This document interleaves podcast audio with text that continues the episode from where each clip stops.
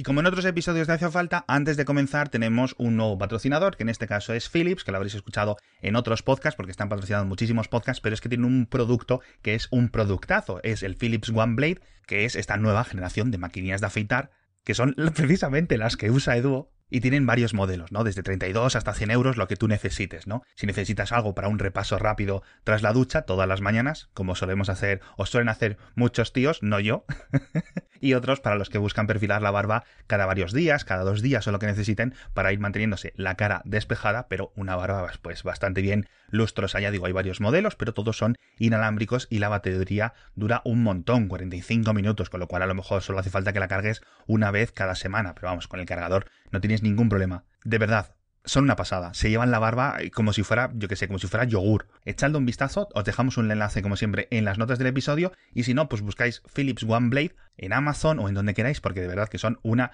absoluta pasada. Muy, muy recomendadas y muchísimas gracias por patrocinar este episodio de Hacia Falta.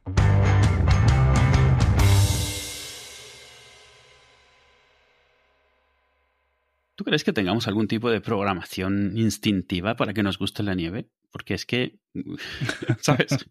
estaba dejándote hablar, estaba poniéndote nervioso. De, sí, si me callo, a ver, a ver, a ver cuáles son sus temas de monólogo interno. No, no, lo estaba pensando antes. Es como ver la nieve. Es un coñazo la nieve. Salir a la nieve es un coñazo, pero a todos nos hace ilusión. Y no sé, no creo que sea solo por, por películas y por cosas de Navidad. Tiene que haber algo más, ¿no? A todo, todo mundo cuando sale la nieve es como, como un niño pequeño durante un rato, aunque sea unos minutos. Ya luego es el coñazo. Supongo que para un finlandés no. Por eso he dicho los primeros minutos. No, pero yo creo que los que un finlandés los, los pasa esos eh, que el finlandés no lo de los dos primeros minutos ya no lo tiene. Ya lo pasó. ¿Tú dices de cada año o de cada vida? No, a ver, yo creo que si tienes nieve continua, tus primeros dos minutos fueron cuando naciste y poco después y lo has visto toda tu vida. Cuando es algo así estacional, sobre todo cuando es algo raro. La gente que vive, yo que sé, en el norte de Canadá y eso, que aunque sea estacional, realmente es un coñazo durante siete meses, tal vez no lo ve con los mismos ojos. Pero donde sea que hace calor en verano y nieva, es como... a ver, es que la nieve es un puto coñazo, lo que pasa que es guay verla, pero vamos, lo que es la nieve, nieve y las consecuencias de la nieve son entre un coñazo y peligrosos. Sí. El resto es un poco... Pero vamos, yo supongo que a mucha gente le pasará lo mismo. Eh, no es lo mismo, por ejemplo, un día de 35 graditos en la campiña de Inglaterra, que dices, ay, qué bien, que el día 35 grados, número 60 de ese año en Torremolinos, ¿sabes? Sí, es, es, como quien dice, no, es que a mí me gusta ver llover. Sí, te gusta ver llover, pero no durante 60 días seguidos. Sí, eso yo lo tengo pensado. Y fíjate que, joder, macho, mira, vamos a, vamos a entrar en un terreno muy, muy profundo de mi mente. Una de mis aficiones desde hace muchos años es mirar la ciudad perfecta a la que mudarme. Entonces voy a la Wikipedia y veo la sección de climatología. Y hay un montón de candidatas, ¿no? O sea, idealmente, ¿vale? Idealmente, yo lo que quiero es tener suficientemente tanto dinero como para nunca experimentar un verano nunca más.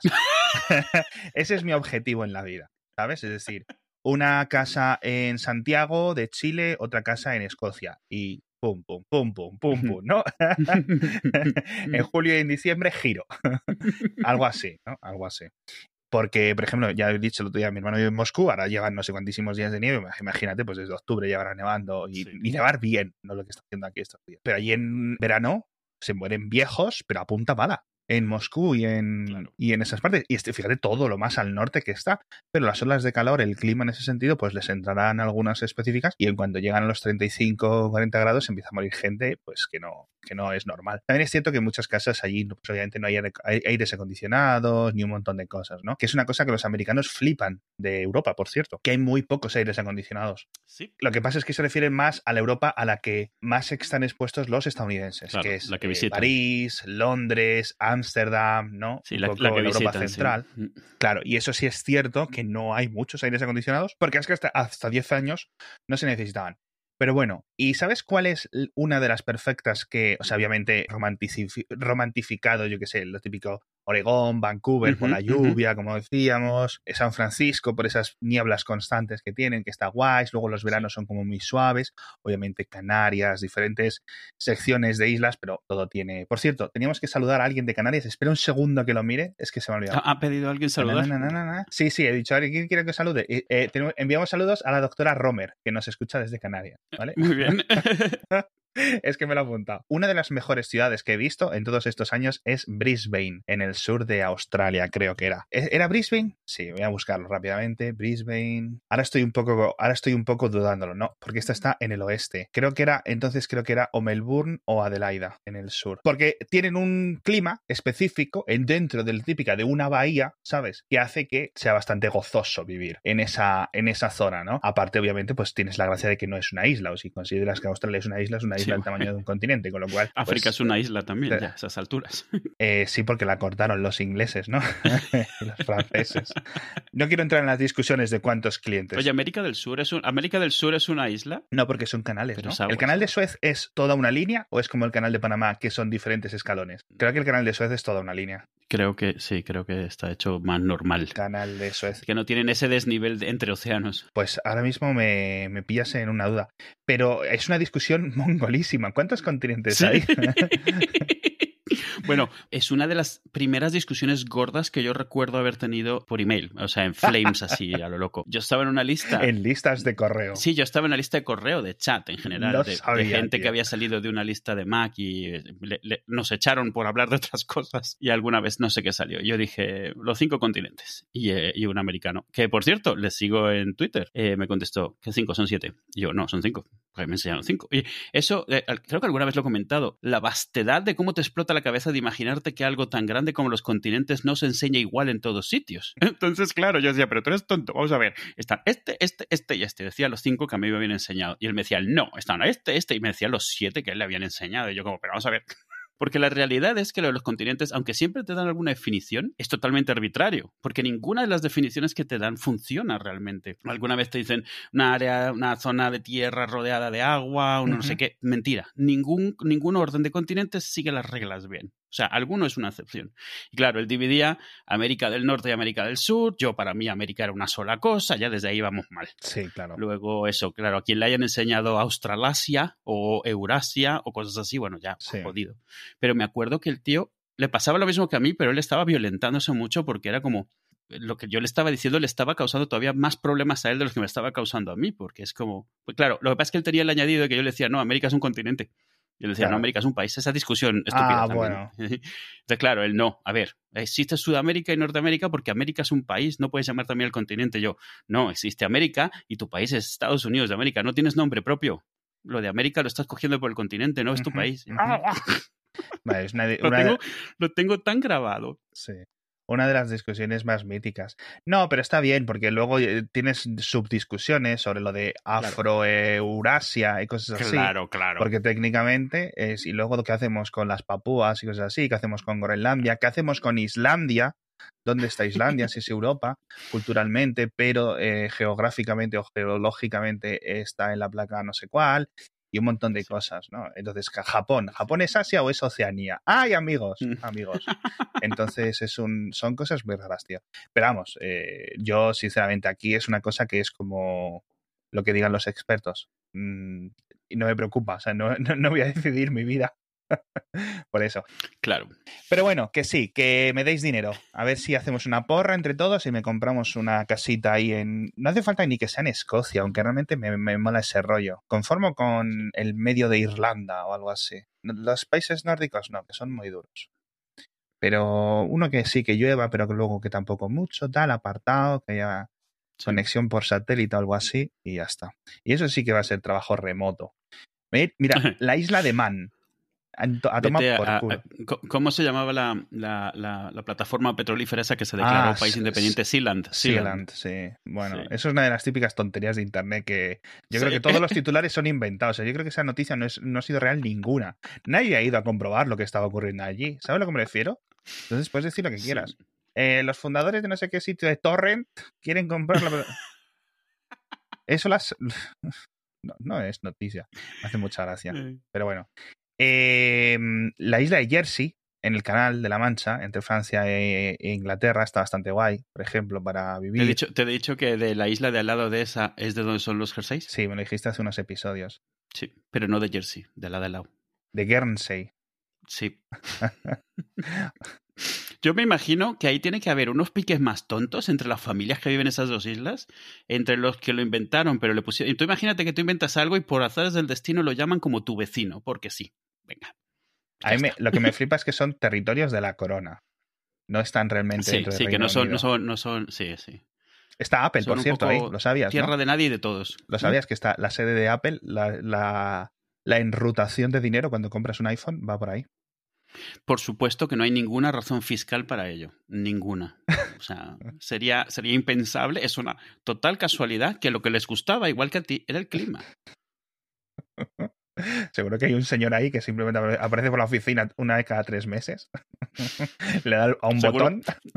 No, seguro que hay ahí por ahí un viejo y, y, en, el, en el pub es famoso por porque es el, el, el, jefe de Apple de la zona.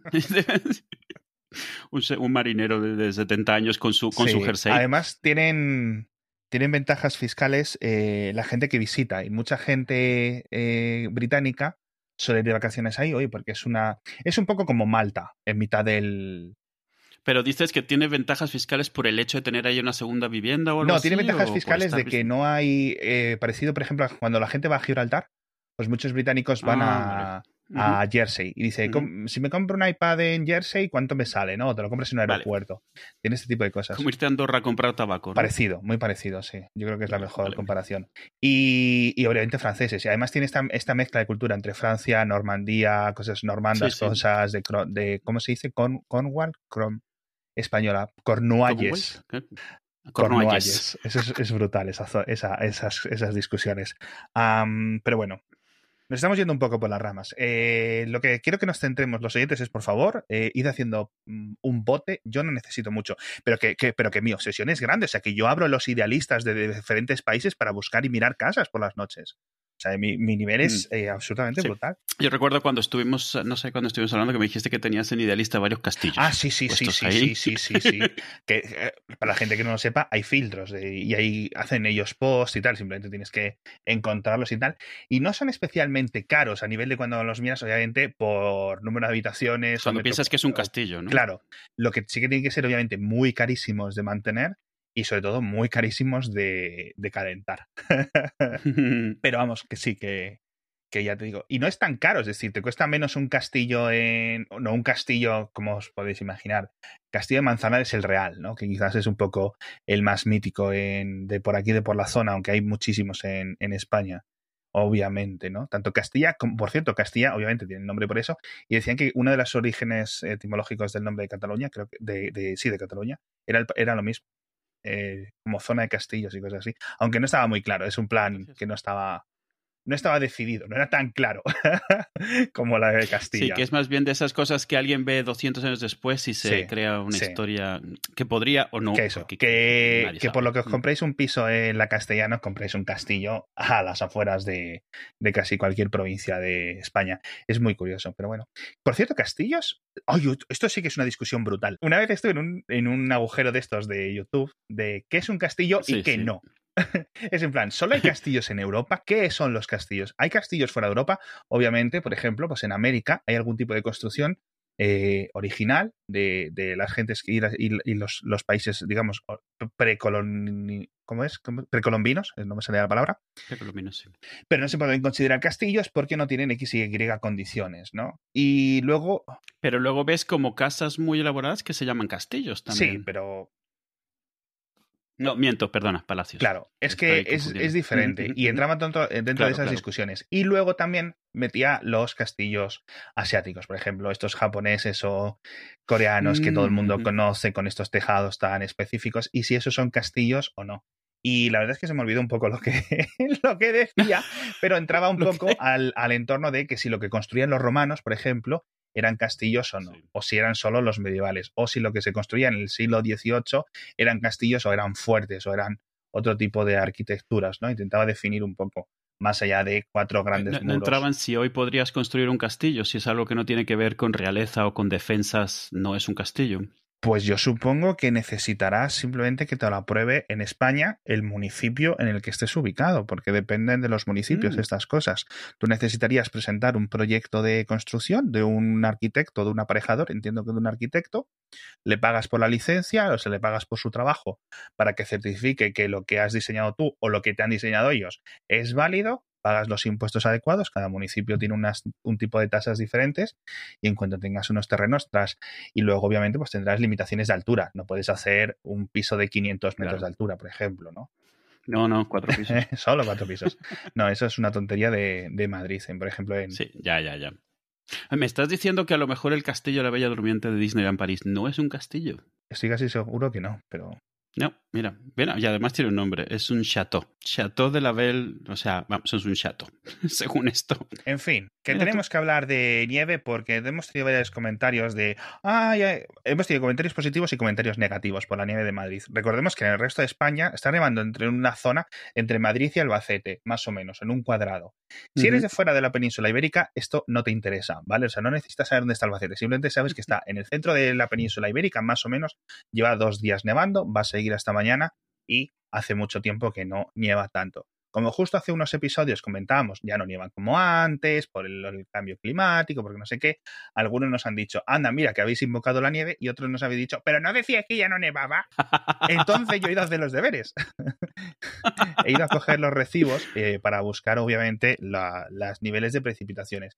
No he encontrado la precipitación constante, es decir, digamos, los metros de nieve o los centímetros de nieve caídos y acumulados por, por cada año, pero sí es cierto que, por ejemplo, lo que más he encontrado de Madrid son el número de días de nieve en el puerto de Navacerrada, que digamos es unas estaciones de esquí, un sitio turístico en la Sierra de Madrid a unos 1000, 1500 metros, más o menos. No es una cosa exagerada.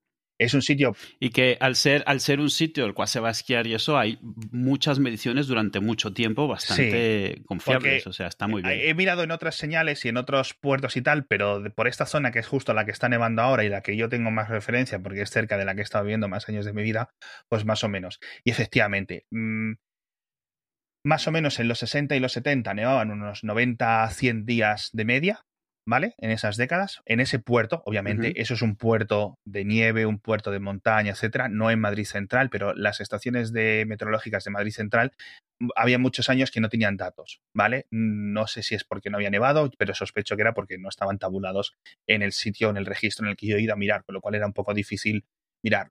Y durante esta última década, digamos desde 2011 hasta ahora, la media más o menos de días de nieve en el puerto de Navacerrada es de 70-80. Es decir, bajado de unos 190 a 70-80. ¿Vale? Y luego, obviamente, pues he ido a mirar ya así estadísticas de temperatura media anual y de precipitaciones de lluvia, etcétera. Pero vamos, me da la rabia porque ya digo, no es un constante de nieve, sino días que nieva. Si nieva poco, nieva mucho, es uno. ¿Sabes? No cuenta las precipitaciones. Sí, Eso sí que es lo sí. que me gustaría saber, pero bueno, lo investigaré. Y nada, o sea, las estadísticas de todas formas de tanto de, por ejemplo, temperaturas medias anuales en Madrid, en Madrid, que Madrid capital, sí han subido, han subido como 2 grados desde los 70 hasta ahora. La temperatura media de todo el año sube 2 grados en medio siglo. ¿Vale? Se supone que va a subir otros 2 grados hasta final de siglo. Así que en esas estamos un poco en la situación. El cambio climático y el calentamiento global, que son cosas diferentes realmente, eh, va a seguir y va a afectar. Y, y me parece bien que se le haya dejado de llamar calentamiento global porque la gente se dejaba llevar mucho por la frase. Y realmente es un cambio climático en general que a veces se ve reflejado como calor, pero en casos puntuales se ve reflejado como frío. Pero no significa, o sea, realmente a lo que está apuntando es a una diferencia en cómo había estado el ciclo Sí, hasta ese momento. No tiene que ver con que te tengas más calor. El calentamiento global no tiene que ver con que tú tengas más calor, tiene que ver con que la atmósfera y la Tierra en general se va calentando más. Eso significa que habrá picos de frío que vienen por efectos secundarios. no, y añadiendo, y añadiendo mucha más eh, vapor de agua. Es decir, va a haber más precipitaciones, Sí. más calor. Por cierto, el vapor de agua es un gas de efecto invernadero brutal, con lo cual, ¿saben? Eh, Dicen que corremos este peligro de que, digamos, esto no entre en una especie de círculo vicioso, con lo cual es realmente el peligro. Es decir, que cuando paremos de, de quemar CO2 y el CO2 lo empecemos a recuperar, etcétera, tengamos que ponernos de alguna forma a capturar eh, O2, o sea, H2O de la atmósfera de alguna forma, para intentar reducir los niveles de, de humedad. Y sobre todo lo que aumenta es, digamos, la las variaciones. Es decir, de repente tormentas muy fuertes, de repente horas de calor muy fuertes, de repente sequías muy fuertes, de repente trombas de agua muy fuertes. Eso es, obviamente, comparado a los últimos miles de años, que estaban siendo relativamente estables. Hemos visto algunos cambios, no sé si os habéis fijado en los libros de historia, dónde estaban las capitales de todos los países importantes, ¿no? Babilonia, Irak, Bagdad, Jerusalén, eh, Roma, ¿dónde están las capitales importantes de hoy en día? Cada vez van más para el norte o más para el sur, pero, pero sí que tendréis que tener en cuenta. ¿Cómo podía vivir la gente en Irak? ¿Cómo podía vivir la gente en Siria mm, si hace tanto calor y no hay nada? pregúntatelo. Pregúntatelo. pregúntatelo cómo era claro, Siria. Es la única forma de verlo a nivel macro. Claro. claro. Y exactamente. Luego, por ejemplo, una estadística muy interesante que llegamos, que esto creo que esta es mucho más fiable porque 0,1 grados de crecimiento cada dos años a lo mejor no lo notamos, pero por ejemplo, número de días con más de 30 grados de, de temperatura, grados Celsius obviamente, al año en Madrid, por ejemplo, esta última década, de media, 85 días de más de 30 grados. Esto es casi todo el mm, verano. Obviamente eh, habrá días de mayo, días de octubre, a más de 30 grados, etc. Pero digamos que es casi un trimestre entero, una estación entera, unos 85 días. Una estación entera. En los años 60, en Madrid, esa cifra eran 50 días. 50 días de más de 30 grados al año y ahora son 85. Obviamente vemos un aumento del calor. Este es un calor específico porque eh, obviamente Madrid ha crecido, el efecto del asfalto sabemos que es muy grande en las temperaturas, sabemos que en cuanto sales unos kilómetros no es el mismo tipo de temperatura, la contaminación, un montón de cosas, pero obviamente pues esto, esto influye, ¿vale?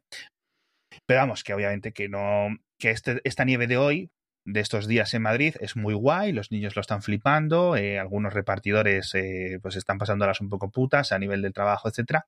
Sobre todo ahora que sí, lo están flipando de otra estaban empezando un poco el año laboral y esta, este día, pues este tipo de nevadas no ayuda, sobre todo porque en países como España, pues está relativamente poco preparado para. Obviamente, en las zonas donde nievan muchos están más preparados. No es lo mismo que nieve en Asturias o en, en, la cordillera o en Vaqueira o en no sé dónde que que nieve en Albacete, ¿sabes? Pero Claro.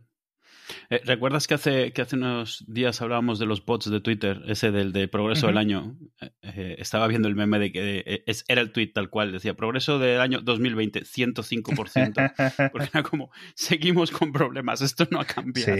Sí, sí, es bastante es bastante rollo. Por cierto, hablando de Australia, ¿viste? No sé si lo leíste en lo, te lo, lo, conté en Mixio, que era que un proyecto para pintar y cambiar los asfaltos, hacer una especie de asfaltos blancos. Como si es un cambio que puedes empezar a hacer, a la gente le va a tomar, o sea, yo qué sé, un año, lo que sea. Acostumbrarse, dejar de comentar sobre eso ya será lo normal que vean las, en, en los nuevos. No lo sé. Sí yo creo que si esperamos que haya el cambio importante que va a darle la vuelta a todo esto, nunca llegará, porque la mayoría de esos cambios requieren también cambios en la misma gente. Ya hemos visto que la gente, la gente pide cambio para los demás, pero realmente no se considera, no se dan por aludidos en su mayoría. Ah, bueno, claro, sí, exacto, No, es, es que ahora estas épocas es la más dura de, de invierno, de perdón, de bueno, del, del, verano de allí. Y recuerdo las noticias, lo de típico, se derriten las carreteras en, en Australia del calor. Es como que se derrite, pues. Hay algunas fotos ahí, eso, con las, rayas todo como líquido, como, como una pintura de Dalí. La parte negra se, se vuelve a poner líquida otra vez, lo que es el propio, ¿cómo se llama este material? Alquitrán, ¿tú estás recibiendo paquetes estos días en casa o cómo va la cosa? Yo no, pero simplemente porque no teníamos nada pendiente y no he hecho ningunos pedidos estos días. No tenía necesidad y tampoco, vamos, o sea, yo he salido un par de veces a comprar. No has hecho la compra. No, pero he salido un par de veces a comprar, preferido salir además, por casualidad y eso. Pero sí que cuando estaba la nieve, o sea, estás mucho asomado en las ventanas cuando está nevando por... Eso es bonito, ¿no? Y sí que veía pasar a los pobres con todos los paquetes. La realidad es que la mayoría de ellos, y yo no sé realmente qué, cuánto les da Amazon o incluso correos para llevar las cosas y cuánto se tienen ellos que buscar la vida. Muchos de ellos siempre han venido muy precarios, así como llevando todo en equilibrio o los más apañados traen como un carrito o algo así, pero que no es de Amazon, no tiene pinta de ser de Amazon, excepto los, de, los de Prime Now. Entonces, yo lo que creo que todos los que no lo tenían bien montado ahora lo están pasando mucho peor porque no tienen cómo llevar esos paquetes. Entonces he visto uno hacer cuatro viajes a la urba porque no podía ir con más cosas sin ir muy inestable, entonces le voy a pasar con, seis paquetes en dos manos y volvía, y volvía a pasar con otros cinco paquetes. Tengo que aclarar que mi urba es muy grande, entonces cuando viene un repartidor de Amazon suele traer un montonazo de paquetes. Cuando todo está seco, pues pueden traer muchos más porque es, mucho más estable, pero cuando está todo lleno de nieve, el riesgo de que te caigas y destroces los paquetes o lo que sea es mucho mayor. Entonces le veía y venir. A mí no me trajo nada, pero vamos, le veía. Es una putada. De todas maneras, es, es difícil decidir dónde pones la línea. O sea, yo sé, hay mucha polémica con lo de los repartidores y vaya putada que estás pidiendo cuando está esto y con la que está cayendo y cosas así. Pero por otro lado, los repartidores están ahí para repartir. Si la gente no pide para repartir, y no digo que se pida cuando está en pleno tormentón o cosas así, pero en, en dónde pones esa línea, cuándo decides no voy a pedir nada durante un tiempo. Porque hay veces que el problema es que no puedes decidir que te traigan algo. O sea, imagínate, haces cinco pedidos en Amazon y realmente no te da la opción de mándamelo todo el viernes en una sola cosa. No me mandes cinco repartidores. Que eso hace tiempo que existía en Amazon y lo quitaron. Y eso haría mucha diferencia porque muchas veces estás pidiendo cosas, o sea, te ocurre, la pides, se te ocurre, la pides, no se te ocurre juntarlas. Sí, a ver, a mí en nuestra casa nos han pasado dos cosas. Eh, uno, los pedidos de la compra normales, que eso tocaba ya porque teníamos la nevera vacía, y luego otros de estos de que has pedido hace meses y de repente dices, tienes algo, un paquete, y han venido tres. Estos dos días han venido tres. No sabemos que eran nada. mi mujer es muy de coger así cosas de vez en cuando y tal, y dice, bueno, cuando llegue llegará, ¿no? Y eso no puedes hacer mucho, pero eh, obviamente la discusión también se vuelve a poder parametrizar con el tema de las propinas. Eh, yo, por ejemplo, cuando la pandemia más pandemia y la cuarentena más cuarentena, principios de abril, creo recordar que fue los días más duros, ya ahí sí daba. Todo cada vez que venía un repartidor, que la verdad es que esos fueron los que mantuvieron el país durante esas semanas, 5 euros, 5 euros, 5 euros, 5 euros, 5 euros, 5 euros y luego ya dejé de darlos, porque es que están todo el día en casa, la verdad. y claro. es, que es lo que digo, es, es, un problema. Tú, tú, tú no puedes primero, no puedes decidir quién te lleva las cosas. O sea, tú no, tú no sabes si es alguien que te lo lleva, viene protegido y eso, o es un chavalito en un coche que viene, o sea, empapándose o cosas así, porque tú no puedes decidir, tú solo puedes decidir si te llega hoy o mañana y poco más. Y no puedes agrupar las cosas. Entonces, eh, no puedes evitar que te vengan tres personas en un día en un lapso de una hora y media, porque es, es como funciona el sistema. Muchas de esas cosas tú a lo mejor podrías decidir ayudar a que fuese un poco menos caótico, pero no, está, no están las herramientas, no están, y no están en Amazon, pero empiezan a no estar en ningún otro sitio tampoco. Exacto, y me ha, parecido súper curioso porque muchos de los repartidores de estos días que están viniendo, de los paquetes de AliExpress que te decía, en el paquete ponía Globo, es decir, el Globo está haciendo repartos más tradicionales. ¿Vale? Y viene mm. gente de uniforme De, su, de su ropa, no vienen con uniforme. Por ejemplo, otras, otras, otras compras me las ha traído gente de Seur con uniforme de Seur. Y es la compra de Amazon Prime Now, que para la gente que no lo, no lo, conozca, es un servicio que hay en algunas ciudades de España y en otros países, aunque a lo mejor se llaman de otras formas, que digamos te permite traer la compra del día a día, ¿no? De leche y un montón de cosas. Y me han venido repartidores con traje de Amazon, repartidores en vaqueros, que son, entiendo, la gente típica que va con su propia furgoneta, autónomos o lo que sea, que por cierto, ha habido ahí un, montón de temas fiscales, legales con Amazon, que a mí me parece brutalmente que esta gente esté así trabajando. Y luego gente, ya digo, con repartidores con traje de Segur y luego los paquetes me llegan de globos, es decir, que es gente que está repartiendo globos, pero son paquetes desde algún tipo de centro de distribución, pero los está repartiendo Globo, lo mismo que te traen el Whopper cuando lo pides o lo que sea. No es, no es que te lo traiga alguien de Globo. No tengo absolutamente ni idea. Servicio, ¿no? Porque me puedo imaginar que alguien de Globo también pase por, yo qué sé, yo tengo al lado el almacén de Amazon. Entonces yo veo allí las furgonetas y la gente aparcada esperando que se abran las puertas por la mañana para empezar a repartir. O, eh, sea, es gente en sus coches. no, yo entiendo, que, yo entiendo que Globo ha llegado a un acuerdo con ellos y ya está. ¿Desde qué centro de distribución salen? Vale, no sé. Luego son los, los trabajadores, son, entiendo que los ponen ellos, bueno, trabajadores, contratistas. Que esto a mí es una de las cosas que si quieres me gustaría comentarlo, porque a mí Globo me parece como una startup y todas las que hay como Globo, DoorDash, en otros países, etcétera, me parece una innovación muy chula. Me parece que además están, igual que Amazon, por ejemplo, los empleados que tienen Amazon, ¿vale? Es un trabajo muy duro, estar en los centros de repartir, en los centros de reparto,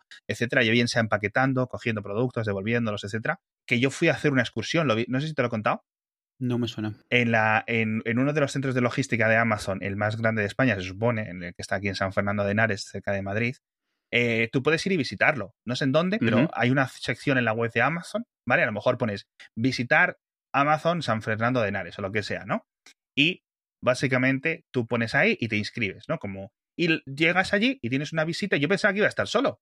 Y resulta que no, que estaba lleno de un montón de gente, sobre todo gente mayor, que como quien va a ver el Museo de la Marina o el Museo del Prado. Un tour, un tour. es como un tour, es como un tour. El, el, inserso los tiene entre sus Pues no lo sé, pero vamos, yo me sentía un poco raro porque ya te digo, pensaba que iba a estar solo. De hecho, cuando me cuando rellené, me, me pone un mensaje alguien de Amazon España y me dice, hola Alex, eh, no, sé, escucho tu podcast, he visto que te has apuntado, te esperamos aquí no sé qué día. Y hostia, pues de puta madre, van a hacer casi un tour solo. Y llego allí y éramos como 30, pero éramos 30 esa hora. Estás haciendo constantemente tours y te dicen, mira, y te enseñan, te llevan por los propios sitios, ¿no? Te dicen, no toques, eh, vete por esta línea, no sé qué, no sé cuánto, pero estás dentro del propio centro y puedes visitarlo y dentro. Está muy, está muy chulo eso. Pero bueno, es un trabajo que paga bien, más o menos para cómo están las cosas hoy en día. Es un, es un puesto fijo, es un puesto tradicional que en mi mente sustituye a los típicos eh, trabajos de industria, ¿vale? Eh, no necesitas grandes estudios, no necesitas ningún tipo de historia, simplemente necesitas lo típico, disciplina propia y trabajar.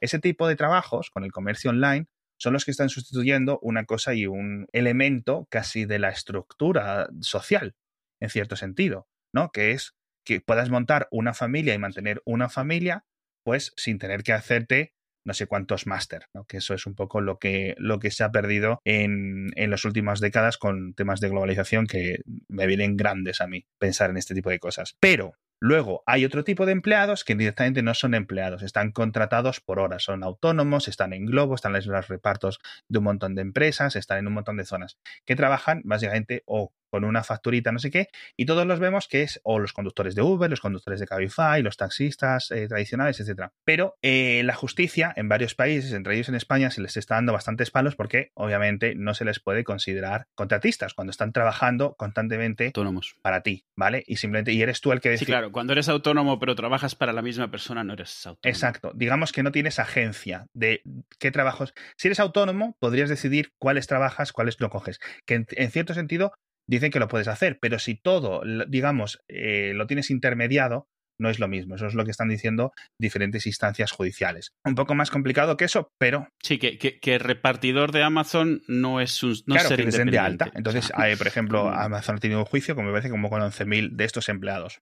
O sea, no, ni os imagináis la cantidad de miles y miles y miles de, empleados que hay dentro de lo que es el reparto, porque obviamente, pues fijaos cuántos pedidos estáis haciendo, pues eso necesita tres o cuatro personas, ¿no? Tanto en los aeropuertos, camioneros, distribución, etcétera, para que cada paquete de esos vaya pasando. Claro, irónicamente Amazon tiene un montón de acuerdos con todo tipo de, paqueterías, pero claro, si quieres dar ese servicio de pides algo y te llega esta tarde, ninguna de ellas te lo da, bueno, estas de Globo y eso a lo mejor sí, pero eso lo haces con ese, esa flotilla que tienes de autónomos, entre comillas, haciendo cosas. O sea, UPS no te entrega algo este mismo día. Excelente, porque uno, crea un modelo que el consumidor quiere, que es las cosas más inmediatas, etcétera. Hay algunos pedidos que sí es interesante que lleguen a las pocas horas, otros que no hace falta que lleguen. De hecho, por ejemplo, una cosa que tiene muy mala Amazon es que si yo hago varias cosas, es en plan, por favor, mm, me da igual que lleguen dentro de una semana, hazme un viaje. Hazme un viaje porque si no van a servir cuatro personas a llevarme cosas en diferentes días. Y tengo que estar yo un montón más de tiempo esperando a la puerta. ¿Vale? Eso a Amazon no le viene bien porque Además, prefiere no tenerlo en el almacén y mandártelo. Es decir, hacer cuatro viajes le sale más económico hacer cuatro viajes que hacer solo una única entrega. Y si quieres solo una única entrega, tienes que pagar. Y también, también hay otra razón. Y también hay otra razón, cada vez más las cosas no vienen de un solo sitio, sino de varios, entonces no te las pueden juntar aunque quieran.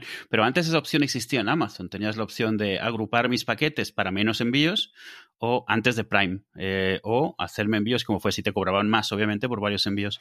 Y esto lo quitaron, lo quitaron cuando lo de Prime, sí. pero también lo quitaron yo creo por temas de ellos de logística, de sacar las cosas inmediatamente, pero sobre todo porque cada vez más no solo es que no estén en sus centros logísticos, sino cada vez más las cosas salen directamente del fabricante o del, vendedor, no de Amazon. Amazon solo está haciendo la transacción y le manda al vendedor que tiene que mandarlo y que recuerde que de acuerdo a sus acuerdos eh, tiene que llegar en tantos días. Exacto. Pero no lo y está muy guay porque, claro, tiene una forma o una fórmula que es que te, te, permiten trabajar las horas que quieran, sea el Cabify, sea el Uber, sea esto, sea el Globo, sea un montón de cosas. Y eso está muy bien. ¿Vale? Es decir, que alguien pueda decidir entrar y salir dentro de eso. Hoy una hora, hoy tres horas, hoy tengo un poco menos, hoy me duele el pie, hoy no sé qué. Obviamente esto tiene un impacto en, digamos, la red, digamos, de, ¿cómo se dice? La red de bienestar que te proporcionan los estados, ¿vale? Sí. Y obviamente eh, no se están pagando los mismos impuestos que prorrateados todas esas horas si fueran empleados a ocho horas. El problema es que, claro, es difícil mantener un equilibrio entre los empleados que buscan trabajar un montón de horas, porque claro, básicamente no necesitas, eh, si quieres trabajar en Globo, trabajas en Globo, o sea, no, tienes que ser... Mm, la barra está muy baja, por decirlo de alguna forma. No quiero decir que tengas que ser un delincuente, pero tienes que haberla liado mucho para que eh, este tipo de empresas no quieran hacer un trabajo contigo. Entonces, tenemos que dar hueco a esa gente que quiera trabajar 10, 15 horas a la semana, perfecto, para ganarse un sueldario extra o lo que sea. Y, por ejemplo, pues en vez de alquilar una habitación, hacen ese trabajo y ya está, ya pueden vivir solos ese rato en sus casas o pagarse un poco los estudios, que era el típico trabajo que todos los adolescentes también se ha perdido un poco, ¿no? Un trabajo que cualquier adolescente, cualquier persona de 18 años tenga más o menos estudios, puede hacer. Eso se ha perdido mucho, ¿vale? Eso se ha perdido mucho, ahora se ofrece a través de ahí. Y eso me parece muy bien. El problema es la gente que realmente necesite estar dentro de un montón de horas. Entonces, si estás trabajando 40, 50 horas para esas semanas, yo creo que debería de haber esa dualidad. Si no quieres o si quieres, claro. Si la gente que, quiere una jornada. de poder ofrecer automáticamente, ¿no? De la misma forma que, por ejemplo, la ley no permite a una empresa tener con contratos temporales a una persona durante años y años y años, ¿vale? Porque dice, joder, me estás, estás jugando con la ley, básicamente, ¿vale? Esta persona tiene que ser fija sí o sí. Y obviamente, pues eh, debería de ocurrir lo mismo, pero en vez de semanas, estamos hablando de horas semanales. Y, y yo creo que debería de haber un montón de reformas laborales por ahí pero obviamente yo creo que van a acabar haciendo un montón de reformas laborales sí o sí en esta década, porque estamos viendo el cada vez más trabajadores independientes, como puede ser mi caso, por ejemplo, que yo sí soy puramente independiente, trabajadores mixtos, trabajadores de un montón de estilos, ¿vale? Ese tipo de cosas las leyes no lo contemplan. O sea, te dicen, bueno, pues tú tienes este salario y te haces autónomo. Y entonces lo que acabas es pagando una cantidad de impuestos que no te sale rentable, con lo cual la gente no los cotiza, con lo cual todos salimos perdiendo. Entonces, es muy complicado y se deberían de, sí, flexibilizar algunas cosas, pero realmente se deberían de crear nuevos conceptos laborales, ¿vale? Que es yo creo lo que están diciendo. Y entonces me hace mucha gracia, por ejemplo, ver las grandes empresas de reparto de comida, los, eh, los que comentábamos antes, Uber Eats, etcétera, y tú ves los informes trimestrales y es pérdidas, pérdidas, pérdidas, pérdidas, pérdidas, pérdidas, siempre pérdidas. Tíos, Domino's Pizza es una compañía que cotiza en bolsa y todos los meses y todos los trimestres da beneficios. ¿Por qué Domino's Pizza puede dar beneficios contratando, contratando a la gente? Con contratos que tampoco son muy buenos, ni en España, ni en Estados Unidos, ni en ningún país. Pero son contratos de entrada, ¿vale? ¿Cómo es posible que... De hecho, son, son los contratos de los que decías que te buscas ese trabajo como algo adicional. Es el típico trabajo que haces de estudiante, pues repartís pizza, haces, eh, eh, haces hamburguesas, yo qué sé, ese tipo de cosas, claro. Entonces, no podemos tener las dos cosas. No podemos tener las startups que se lo están llevando muerto con estos márgenes de beneficios tan altos a cambio de digamos, recortar derechos laborales de los empleados, que son al final los que están poniendo las cosas, y por otra parte, tienen unas cotizaciones en bolsa absurdamente altas de forma constante porque el dinero es gratuito en ese nivel de esfera, ¿no? Con pedir dinero prestado los tipos de interés actuales. Con lo cual, ¿qué es lo que tenemos? Gente que a lo mejor sobre el papel tiene 3.000 euros, o sea, perdón, 3.000 millones de euros en, en, acciones de una de estas empresas que hayan salido ahí, hayan hecho salida a bolsa o salida a bolsa inminente, etcétera, que están diciendo que o dando trabajo a este tipo de repartidores que realmente, pues, deberían de estar ganando algo mejor. Entonces, ese desequilibrio va a acabar rompiendo algo. Va a acabar rompiendo algo muy grande. Así que me da mucha pena. Pero bueno. pero ahí la responsabilidad realmente es al final de las instituciones, del gobierno, de crear los modelos necesarios, pero hay nuevos tipos de negocio que requieren otras versiones, otras versiones, o sea, versiones intermedias. Totalmente. también me parece que ahí el gobierno se mueve mucho más lento de lo que es, porque llevamos con esto 10, 15 años ya de, modelos de estos que se. Todos estos problemas que existen luego, que salen luego con Uber o con. De esto de. Pasó algo parecido, ¿no? Con Uber, de que eran autónomos, falsos autónomos, todo esto. Eso es lo mm. mismo, realmente es exactamente lo mismo. Sí. No, es, exactamente lo mismo, pero yo creo que deberíamos de darnos cuenta de que tenemos. Eh, ya no es una generación, ya es un par de generaciones muy mal. Muy mal. Y esas generaciones no pueden tener hijos, no pueden tener hijos, no pueden tener casa, no pueden tener la vida. Estamos hablando de una cosa que es que no, quiero repetirme, no quiero repetirme porque, de nuevo, no quiero tirarme hacia el cuñadeo por cosas que no acabo de dominar y, simplemente estoy hablando no tanto de opinión, sino estoy hablando como de emoción, ¿vale? Entonces, de nuevo, es complicado y nuevos modelos tienen que entrar porque si no, vamos a acabar mucho peor de lo que estábamos y hay mucha gente que a lo mejor tiene 50, 60 años que no lo está viendo Pero está siendo una cosa muy jodida para, para un montón de gente. Yo es que veo a la gente de mi generación, de la gente con la que llevo al colegio, al instituto, y les digo, pero tíos, ¿pero vais a dejar algún día de jugar al FIFA en casa de vuestros padres, gente de 35 años? Y no es que no quieran, es que no pueden en algunos casos. Entonces se crea un poco una situación muy rara. Eh, pero bueno,